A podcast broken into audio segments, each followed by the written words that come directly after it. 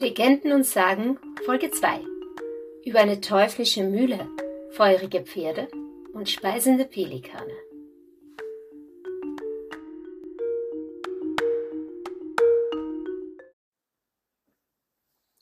Servus und Hallo zur zweiten Folge von Legenden und Sagen. Zuerst einmal möchte ich mich bei allen bedanken, die mir so liebes Feedback gegeben haben. Und manche von euch haben Legenden und Sagen sogar schon auf Spotify, Amazon Music oder Google Podcasts abonniert. Und das schon nach einer Folge. Ich freue mich total. Ihr seid so, so lieb. Und alle, die mir auf Facebook folgen, haben ja schon einen Hinweis auf eine der Sagen dieser Folge erhalten. Also, wer von euch konnte denn das Emoji-Rätsel lösen? Zwei richtige Antworten habe ich auf jeden Fall erhalten. Also ganz liebe Grüße und großer Respekt gehen an die liebe Roswitha und die liebe Angela hinaus. Aber natürlich gibt's jetzt für alle anderen auch noch die richtige Auflösung. Gesucht war die Teufelsmühle, genauer gesagt die Teufelsmühle vom Wienerberg. Also beginnen wir die heutige Folge über eine teuflische Mühle, feurige Pferde und speisende Pelikane gleich mal mit dieser Sage. Die Teufelsmühle am Wienerberg. In früherer Zeit lag außerhalb der Ringmauern von Wien viel unbebautes Land. Schlechte Straßen führten durch Wiesen und Wälder. Die Straßen lagen einsam. Nur hier und da polterte ein Wagen daher und der Fuhrmann schimpfte über die Gruben und Löcher, in denen sein Fuhrwerk oft stecken blieb. Manchmal ritt ein Bote von Wien nach der Neustadt. Sonst sah man niemanden auf den Straßen außerhalb der Stadt. Spaziergänger gab es damals nicht. An der einsamen Straße über den Wiener Berg stand vor Zeiten eine Mühle. Sie gehörte ehrlichen, guten Leuten. Als sie starben, kaufte ein Raubritter namens Kilian von Drachenfels die Mühle am Wienerberg. Er ließ hier und da die Mühlräder laufen, damit die Leute glauben sollten, es wohne ein richtiger Müller da. Er machte auch ein Gasthaus in der Mühle auf, darin konnten die Fuhrleute und die Boten übernachten und der saubere Müller konnte sie während der Nacht ausrauben und umbringen. Dieser Raubritter hatte eine herzensgute Frau. Sie bat ihn oft, er solle von seinem Räuberleben ablassen. Er werde seine Schandtaten noch schwer büßen. Aber der Ritter lachte, wenn er seine Frau so reden hörte. Als sie aber immer wieder davon sprach, packte ihn der Zorn und er rief Wenn du nicht bald aufhörst mit dem Geschwätz, so werfe ich dich in den Brunnen. Und einmal, als die Frau wieder anfing, schleppte er sie zum Mühlbrunnen und stieß sie hinunter. In diesem Augenblick erzitterte die Erde. Es tat sich ein riesiges Loch auf, und der Ritter und all seine Leute fuhren mit einem Schrei des Schreckens in die Tiefe. Von nun an stand die Mühle leer. Mit der Zeit stürzte das Dach ein, es regnete in die Zimmer, die Fußböden verfaulten, und es wuchsen Disteln und anderes Unkraut in der Mühle. Es war aber kein einziges schönes Blümchen da zu sehen, und kein Vogel baute in der Nähe der Mühle sein Nest. Als einmal ein Fuhrmann in der Nacht vorüberfuhr, hörte er die Mühlräder laufen und die Stimmen vieler Menschen klangen an sein Ohr. Als er hinkam, war alles still und kein Mensch war in der verfallenen Mühle zu sehen. Da wurde dem Fuhrmann Angst. Er fuhr schnell nach Wien und erzählte im Wirtshaus, sein sonderbares Erlebnis. Von da an glaubte man, dass der Teufel in der Mühle wohne, und bald erzählte man schauerliche Geschichten von dieser Teufelsmühle. Jede Nacht um zwölf Uhr müssen die Ritter und seine Knechte in der Mühle arbeiten. Sie müssen schwere Säcke schleppen, Getreide in den Mahlkasten schütten, das Mehl herausnehmen und forttragen. Das alles tun sie mit Schreien, Jammern und Stöhnen. Hinter ihnen steht der Teufel mit der Peitsche der treibt sie an, damit sie schneller arbeiten. Und das muss so lange geschehen, bis die Frau aus dem Brunnen herausgeholt und in der Erde begraben ist. Wer die Frau erlöst, der wird einen Schatz finden und ein reicher Mann werden. Viele Jahre vergingen. Da kam einmal um elf Uhr nachts ein junger Ritter mit seinen Knappen an der Mühle vorbei. Es war eben ein furchtbares Gewitter, und die alte Mühle war hier der einzige Ort, wo man sich unterstellen konnte. Sie gingen hinein und sahen sich in der Mühlstube um.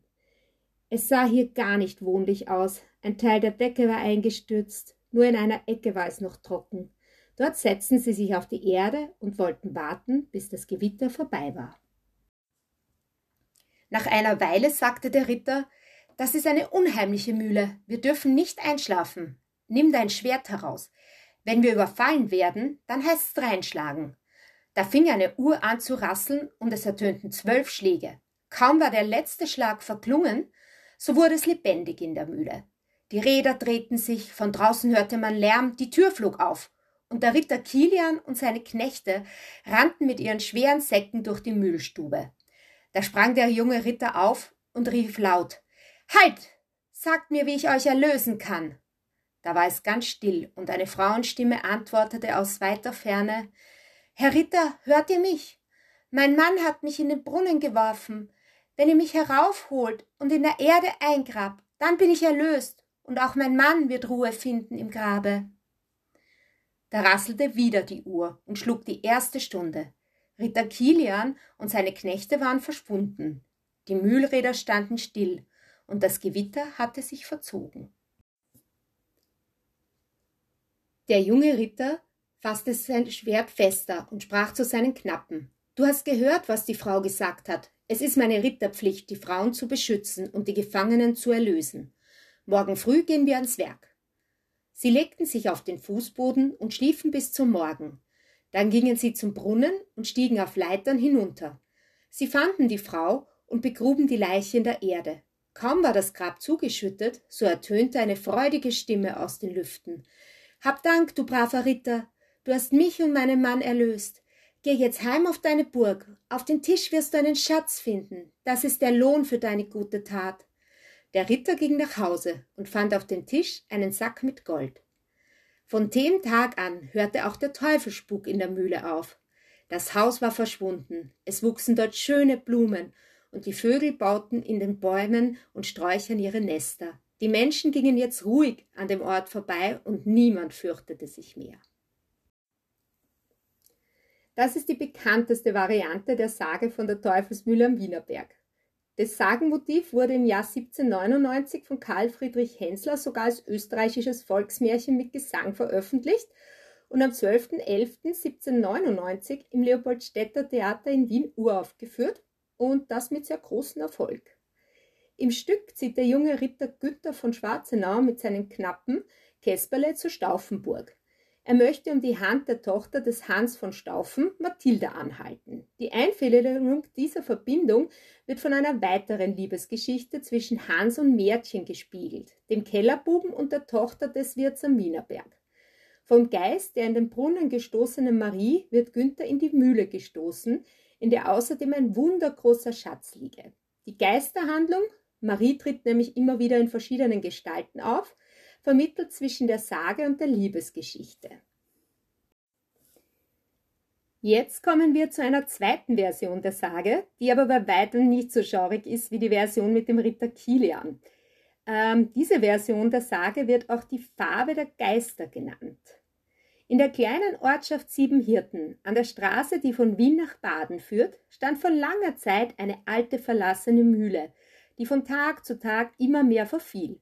Keiner der Bewohner der umliegenden Dörfer wagte sich in ihre Nähe, denn es wurde erzählt, dass es dort in der Nacht spuke. Am Hofe des Herzogs wurde ein großes Fest abgehalten und viele stolze Ritter waren als Gäste geladen. Manche Geschichte wurde zur Kurzweil der Anwesenden erzählt, darunter auch die Spukgeschichte über die alte Mühle. Der Herzog, der schon lange neugierig war, was denn Wahres daran sei, rief einem jungen Ritter, Reinprecht von Walsee, zu. Herr Ritter, ihr seid doch ein tapferer Kämpfer und immer begeistert von neuen Abenteuern. Reitet hinaus zur Mühle nach Siebenhirten und schaut nach, was dort passiert. Ohne Zaudern ließ Reinprecht sein Pferd satteln, rief seinen Knappen und ein paar kräftige Knechte herbei und machte sich mit ihnen auf den Weg. Es dunkelte bereits, als sie von einem Hügel aus die Mühle erblickten. Am Wegrand saß ein müder Wandersmann und grüßte sie. Wohin wollt ihr zu später Stunde? fragte er den Ritter. Wir sind auf dem Weg in die Mühle und wollen den Geistern beim Abendessen Gesellschaft leisten, rief Ritter Reinbrecht übermütig. Der Wanderer warnte ihn. Ihr solltet lieber nicht hineingehen, denn mit den Geistern wohnt es sich nicht gut unter einem Dach. Wir wollen ja nicht ewig dort bleiben, lachte der Jüngling. Sie sollen uns nur ihre liebste Farbe kundtun. Die kleine Schar setzte ihren Weg fort und ritt in den Hof der Mühle ein. Zuerst wurden die Pferde untergestellt und versorgt. Dann betraten sie die verfallene Mahlstube. Nachdem er seine Fackel entzündet hatte, ließ Reinbrecht sich von seinen Knappen Speise und Trank zubereiten. Der Ritter wollte die Nacht Wache halten in der Stube, während der Knappe und die Knechte bei den Pferden bleiben sollten. Doch die Stunden verrannen nur langsam, und so trank der Jüngling einen Becher Wein nach dem anderen, bis er sanft entschlummerte. Am nächsten Morgen fragte Reinbrecht seine Leute, ob während der Nacht etwas Verdächtiges vorgefallen sei. Sie lachten herzlich, starrten dabei auf seinen Helm und sagten Bei uns nicht. Der Ritter nahm den Helm ab und sah, dass sein weißer Federbusch, der die Kopfbedeckung zierte, über Nacht schwarz geworden war. Er ärgerte sich sehr, dass er eingeschlafen war und nahm sich vor, in der nächsten Nacht keinen Wein mehr zu trinken. Die Männer verbrachten den ganzen Tag auf der Jagd und als sie einen kapitalen Hirsch erlegt hatten, ritten sie zurück zur Mühle.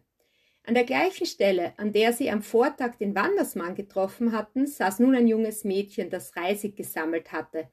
Ängstlich blickte es den Reitern entgegen. Fürchte dich nicht, du solltest dich beeilen, denn die Nacht bricht schon herein, sprach der Ritter freundlich. Habt vielen Dank für eure Sorge, Herr Ritter. Ich will für euch ein Gebet sprechen, damit kein Teufel euch schaden kann, erwiderte das Mädchen schüchtern und setzte seinen Weg fort. Reinbrecht und seine Männer erreichten die Mühle und nahmen ihre Plätze ein, wie in der Nacht zuvor. Der Ritter blieb die ganze Nacht wach, und als bis zum Morgen nichts Außergewöhnliches geschehen war, beschloss er, das Abenteuer zu beenden. Als er dann aber seine Männer draußen im Hof sah, die eingeschlafen waren, weil sie den Wein zu üppig genossen hatten, war die Überraschung groß. Alle waren von Kopf bis Fuß schwarz mit Asche bestäubt. Nun mussten sie doch noch eine Nacht in der Mühle verweilen, um die Geister zu Gesicht zu bekommen. In dieser dritten Nacht blieben alle zusammen in der Mahlstube sitzen. Lange Zeit war es völlig still, man hörte nur ab und zu ein Käuzchen rufen. Doch dann schlug es von der nahen Turmuhr Mitternacht, und im selben Moment begannen sich die morschen Mühlräder zu drehen und die schweren Mahlsteine bewegten sich mit ohrenbetäubendem Lärm. Der Knappe und die Knechte sahen ihr Heil nur in der Flucht, und auch Ritter Reinbrecht, dem das alles nicht geheuer war, verließ überstürzt die Stube. Den Rest der Nacht verbrachten die Männer bei ihren Pferden in unruhigem Schlaf. Am nächsten Morgen war das Erstaunen groß, denn alle Männer waren zu Gänze mit Mehlstaub bedeckt. Drei Nächte lang hatten die Geister der Mühle ihren Schabernack mit den Männern getrieben, und Ritter Reinbrecht von Walsee musste sich damit abfinden, dass der Herzog und mit ihm ganz Wien über sein Abenteuer lachte. Das war also die Farbe der Geister, die zweite Version der Teufelsmühle am Wienerberg. Eine recht amüsante Sage, die ganz anders ist als die von Ritter Kilian. Ähm, und jetzt möchte ich euch ein bisschen Geschichtliches erzählen. Die Teufelsmühle war am Petersbach gelegen und das ist in der Triester Straße 360, Ecke Ketzergasse 1 im 23. Bezirk in Wien. Und damals war das aber noch Niederösterreich und wird deswegen im niederösterreichischen Bereitungsbuch 1590 bis 1591 erstmals erwähnt ist aber wohl älter. Die Bezeichnung leitet sich vermutlich vom Namen eines Besitzers oder Pächters ab. Das war wahrscheinlich die Familie Teufel aus dem 16. Jahrhundert. Und seit dem 18. Jahrhundert stand dort ein Gasthaus statt der Mühle. Das ist 1903 abgebrannt und wurde durch einen Neubau ersetzt. Äh, man muss sagen, dass der Neubau relativ lang stand, äh, nämlich vor, bis vor ein paar Jahren sogar noch, ist aber jetzt geschlossen. Der Cajetan Felder, das war der Bürgermeister von Wien 1868 bis 1880, hat in seinen Memoiren berichtet, dass die Bratwürste in der Teufelsmühle weithin berühmt waren. Dort gab es nämlich eine Raststation für die Landkutschen, die auf dem Weg nach Baden waren und anscheinend haben die Kutscher dort gerne Pause gemacht und Bratwürste gegessen. Und passende Bilder zu der Teufelsmühle am Wienerberg findet ihr wieder auf Facebook und zwar unter facebook.com slash legenden.sagen. Ich habe euch ja jetzt schon verraten, in welchem Teil von Wien wir uns heute geografisch befinden, nämlich in Liesing, dem 23. Bezirk. Liesing entstand 1938 durch den Zusammenschluss mehrerer zuvor selbstständiger Gemeinden und besteht in seiner jetzigen verkleinerten Form seit 1954. Er liegt im Südwesten von Wien und ist mit einer Fläche von 32,29 Quadratkilometer dessen fünftgrößter Gemeindebezirk. Einwohnerzahl ist ca. 115.000. Und zwischen alten Ortskernen wurden ausgedehnte Wohnsiedelungen errichtet und zahlreiche Industriebetriebe angesiedelt. Im Süden grenzt Liesing an Niederösterreich, im Norden an die Gemeindebezirke Hitzing und Meidling und im Nordosten an Favoriten. Die nördliche Grenze von Liesing verläuft gegenüber dem Bezirk Hitzing durch den Wienerwald entlang der Mauer des Leinzer Tiergartens und über die Wittgensteinstraße zur Speisinger Straße.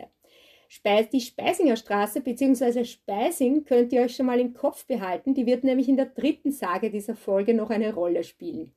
Besonders sehenswert sind unter anderem das Schloss Alt-Erla mit dem Schlosspark, Stern der Sternengarten am Georgenberg oder auch die Wottruper Kirche. Auch hierzu findet ihr wieder Links und Bilder auf meiner Facebook-Seite. So, jetzt kommen wir zur zweiten Sage aus Liesing. Das ist die wilde Fahrt. In Inzersdorf am Wienerberge ging einmal ein Bauer gegen Abend in seinen Garten hinaus. Da hört er von Weitem einen Fuhrmann schelten und lärmen, und als der Wagen in seine Nähe kam und der Fuhrmann eben auf die Pferde stark losschlug, da meinte der Bauer, es hilft euch nichts, auf die Pferde so einzuhauen. Der Weg ist sehr schlecht und ihr prügelt ja die armen Tiere zu Tode. Ich will euch ein wenig helfen. Da der Wagen gerade wieder in einer Grube stecken geblieben war, so fasste der Bauer tüchtig an und hob ihn aus dem Loch heraus. Nach einer kleinen Weile fragte der Fuhrmann, wie weit es noch bis in den nächsten Ort sei. Und als der Bauer es angegeben hatte, sagte Fuhrmann zu ihm, Setzt euch doch hinauf auf den Wagen und fahrt noch eine Zeit lang mit mir. Vielleicht kommt wieder so ein schlechter Stück Weg. Der Bauer war damit einverstanden und stieg sogleich auf den Wagen. Nach einiger Zeit sagte der Bauer zu dem Fuhrmann, Setzt euch zu mir. Der Fuhrmann erwiderte aber, ich gehe lieber neben den Wagen, da sehe ich den Weg besser. Bald danach setzte er sich aber gleichfalls auf den Wagen. Kaum war er droben, so fasste die Pferde ein wildes Feuer und im Hallo ging es über Stock und Stein. Erst am vierten Tag danach kam der Bauer heim, ganz zerstunden und mit arg zerrissenen Kleidern. Als ihn die Leute fragten, wo er die ganze Zeit gewesen sei, meinte er, der böse Feind habe ihn durch dick und dünn und bald auf der Erde, bald in der Luft bis zum Hetschalberg am Weg links nach Mariazell gefahren. Mit dieser Sage habe ich mir ehrlich gesagt etwas schwer getan bei der Recherche, denn es gibt dazu keine wirklich passenden Interpretationen, weder im Internet noch in den Sagenbüchern, die ich zur Recherche verwende. Ich habe zwar unter dem Namen wilde Jagd, wildes Heer oder auch wilde Fahrt folgende Erklärung im Internet gefunden. Das ist die deutsche Bezeichnung für eine in vielen Teilen Europas verbreitete Volkssage, die sich zumeist auf eine Gruppe von übernatürlichen Jägern bezieht, die über den Himmel jagen. Zwar in der Geschichte wird genannt, dass ähm, der böse Feind ihm bald auch in der Luft bis zum Hetschalberg nach Mariazell gefahren hätte, aber sonst passt ja da gar nichts dazu. Es ist ja keine, keine Jäger treten auf und ja, also irgendwie passt das nicht so richtig.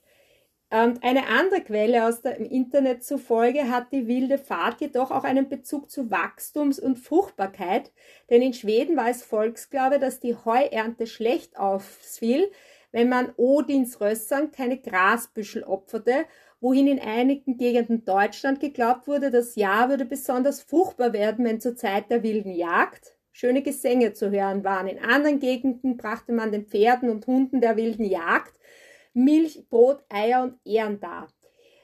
Damit lässt sich vielleicht die Sage der wilden Fahrt aus Leasing noch am besten interpretieren. Die Ernte wird durch die Fahrt entweder sehr schlecht oder besonders gut. Also, was meint ihr denn zu dieser Sage? Kennt ihr sie vielleicht oder habt ihr bessere Interpretationsvorschläge als ich? Ja, also schreibt mir gerne unter legenden.sagen.gmail.com oder wie gesagt auf Facebook. Jetzt kommen wir zur letzten Sage der heutigen Folge. Und dieses eigentlich ein Nachtrag zu Folge 1, da es noch eine Sage aus Hitzing ist, die ich gefunden habe und euch nicht vorenthalten möchte. Genauer gesagt geht es um einen Teil von Hitzing, nämlich Speising, und hier wird euch verraten, wie dieser zu seinem Namen kam. Ein Babenberger Herzog verirrte sich auf seiner Jagd im Wienerwald und erreichte in später Nacht sieben Holzknechthütten, die inmitten des Waldes lagen. Die Knechte empfingen den Herzog mit Freuden und er ließ sich auch die von ihnen vorgesetzten Speisen gut schmecken. Als er am folgenden Morgen von ihnen Abschied nahm, beschenkte er sie so reichlich, dass sie zum Andenken an diese große Wohltat ihre Ansiedlung Speising nannten. Speiseng. Zu Hochdeutsch, ich speise euch. Diese Geschichte erinnert ein bisschen an die Sage, wie Hitzing zu seinen Namen kam aus Folge 1, in der ja auch aus einem Satz im Dialekt gesprochen der Name entstand. Der Name Speising wird aber auch sehr oft mit dem im Ortswappen dargestellten Pelikan erklärt, der seine Jungen nämlich mit eigenem Blut speist. Eine zugegebene, etwas eigenwillige Deutung des Namens, äh, die sich aber mittlerweile auch schon über 200 Jahre lang hält. Das ist schon ein bisschen eine gruselige Geschichte. Ja, das Wappen von Speising stelle ich euch natürlich auch auf Facebook. Jetzt ein bisschen Geschichtliches noch. Äh, Speising war viele Jahrhunderte lang ein kleines Bauerndorf ohne besondere Kennzeichen. Soweit die Speisinger nicht im Forstamt des kaiserlichen Tiergartens Broterwerb fanden, betrieben sie Gemüseanbau und später Milchwirtschaft. Den Ursprung der Ortschaft verlegen viele Wissenschaftler ins 10. Jahrhundert, die erste ursprüngliche Nennung stammt aus dem Jahre 1321. Das war schon die zweite Folge von Legenden und Sagen. Ich hoffe, es hat euch gefallen. Ich würde mich freuen, wenn ihr mich abonniert, dann verpasst ihr nämlich auch keine Folge mehr. Und ich freue mich sehr über euer Feedback. Ihr erreicht mich unter legenden.sagen.gmail.com oder auch auf Facebook unter facebook.com slash legenden.sagen. Wir hören uns wieder am Donnerstag in zwei Wochen. Das ist der 11.05.2023. Bis dahin wünsche ich euch eine schöne Zeit und alles Liebe, eure Julia.